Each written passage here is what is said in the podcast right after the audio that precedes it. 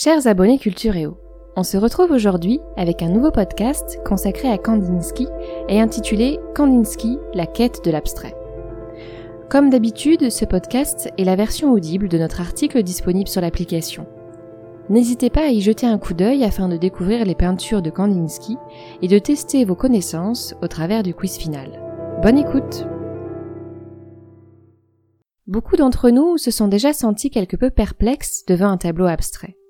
Après tout, il y a de quoi. Si cette toile n'a pas de sujet, alors qu'est-ce que le peintre essaye de nous montrer? Quel est son message? Qu'est-ce qui remplace le sujet?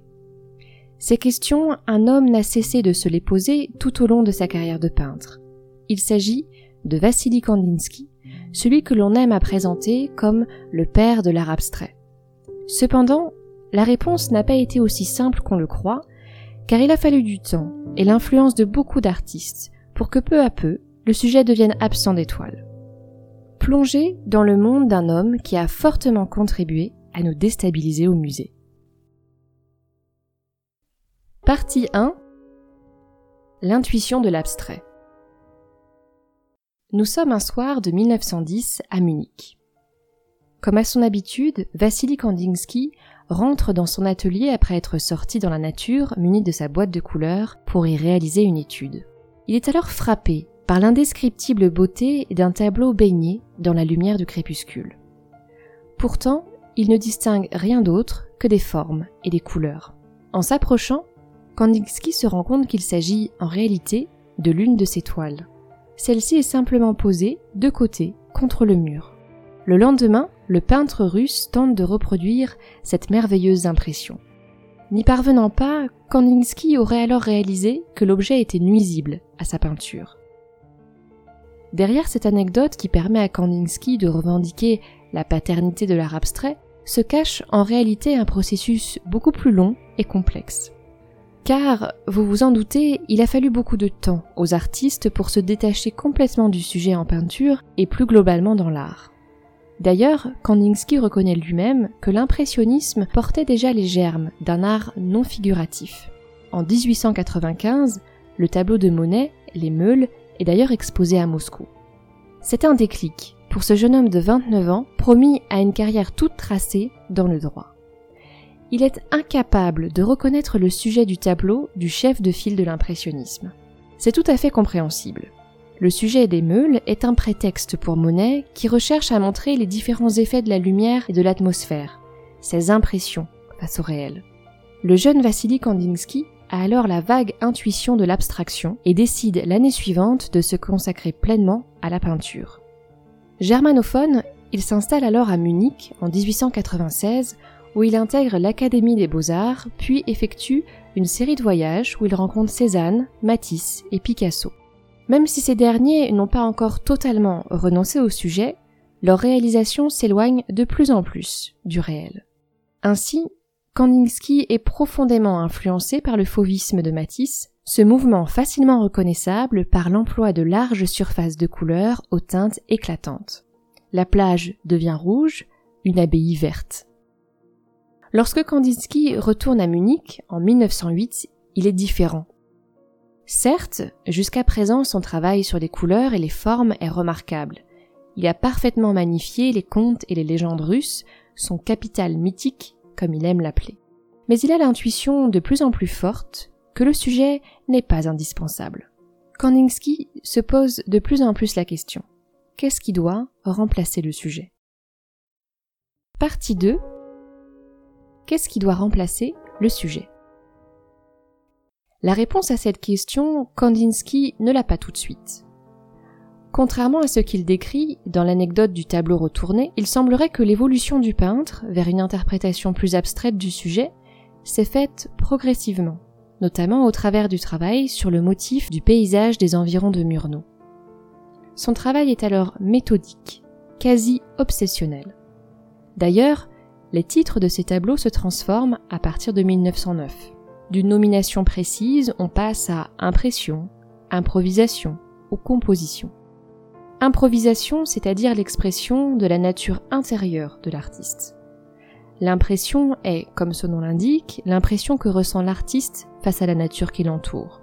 Les compositions sont au contraire des créations conscientes, souvent précédées de nombreuses études. Ce sont les pièces maîtresses de Kandinsky qui utilisent cette terminologie avec parcimonie. Kandinsky est en route vers l'abstraction. Il ressent alors un besoin urgent de se confronter au regard du public, de la critique et d'autres artistes. La réponse est Der Blaureiter, le célèbre Cavalier Bleu, ce groupe d'artistes qu'il crée avec Franz Marc en 1911. Si la première exposition est encore modeste, la seconde connaît un retentissement international avec la présence entre autres de Braque, Delaunay, Derain et Picasso. Le Cavalier Bleu brille par son ouverture d'esprit et sa volonté de favoriser toute la création contemporaine. Kandinsky est alors propulsé chef de file de l'avant-garde munichoise. C'est sa période la plus géniale, celle où il ose tout. Kandinsky semble avoir trouvé la réponse à cette question qui l'obsède. Dans son ouvrage Du spirituel dans l'art, il conclut que l'art est le seul langage qui parle à l'âme et le seul qu'elle puisse entendre. Dès lors, le sujet n'est plus nécessaire et tous les procédés sont alors autorisés à condition de faire vibrer l'âme. L'artiste met en place un langage autonome, fait de plans, de couleurs et de lignes, aux valeurs symboliques fortes. Par exemple, le jaune est chaleureux. Il irradie le spectateur et le rapproche de l'œuvre. Il contraste avec le bleu, froid et fermé sur lui-même. Le noir, quant à lui, résonne comme un silence. L'abstraction de Kandinsky est lyrique dans la mesure où elle est fondée sur l'émotion et présente des équivalences avec la musique, notamment avec les œuvres de Wagner et de Schoenberg avec qui le peintre entretient une relation épistolaire. Cette folie créatrice est stoppée net par la folie des hommes. Nous sommes en 1914 et la Première Guerre mondiale éclate. Kandinsky rejoint alors son pays natal, la Russie, et peint très peu pendant sept ans. C'est Paul Klee qui lui remettra le pied à l'étrier en lui proposant d'intégrer le Bauhaus, l'école d'architecture et d'art de Weimar qui a pour objectif de fusionner les arts plastiques et les arts appliqués. C'est une période féconde pour l'artiste qui parachève sa réflexion sur les correspondances entre les couleurs et les formes. Sa peinture devient plus aérée et émaillée de courbes audacieuses, comme en témoignent ses toiles Jaune, Rouge, Bleu de 1925 et Composition 8 de 1923, que nous vous proposons de découvrir ensemble. Partie 3 Composition 8 Composition 8 est l'une des œuvres les plus importantes de Kandinsky. Certes, ce tableau a été réalisé en 1923, c'est-à-dire après la Première Guerre mondiale, conflit qui a marqué un véritable arrêt dans l'élan créatif de Kandinsky et du Cavalier Bleu. Mais les dimensions et le titre soulignent l'importance que Kandinsky attache à cette œuvre. Comme vous le savez désormais, les compositions sont les pièces maîtresses du maître russe. La différence entre la dernière composition de Kandinsky composition 7 est assez frappante. Alors que composition 7 montrait un vrai foisonnement de couleurs peu structurées, composition 8 étonne par sa géométrisation des formes et des couleurs. Pourquoi cette différence?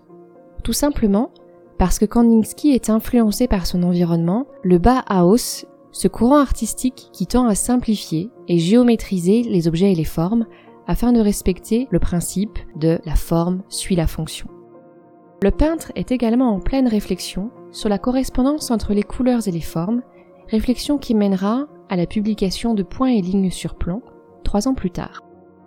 Dans Composition 8, Kandinsky utilise relativement peu de couleurs. Bleu, noir, rouge, jaune, mais aucune couleur n'est semblable à une autre car le peintre utilise des tonalités différentes. Les formes triangulaires qui expriment le mouvement sont majoritairement placées au centre du tableau, tandis que les cercles, plutôt stables, sont poussés vers l'extérieur, ce qui donne un effet statique à la toile. Le rond noir avec un halo rouge est la forme qui domine ce tableau. Il vient perturber l'harmonie qui se dégage des tons jaunes. Rappelons que le noir est synonyme de silence pour Kandinsky, alors que le jaune correspond à un son aigu qui irradie. Faut-il y voir une représentation du traumatisme de la Première Guerre mondiale? Peu importe. Tant que l'âme vibre pour ce tableau, vous répondra Kandinsky. Voilà, c'est la fin de ce podcast. Nous espérons qu'il vous a plu. Toute la bibliographie nécessaire à sa réalisation se trouve sur l'application. N'hésitez pas à nous donner votre opinion sur ce podcast et à tester vos connaissances au travers du quiz final. On se retrouve sur Cultureo avec un nouvel article d'art ou d'histoire. À très vite!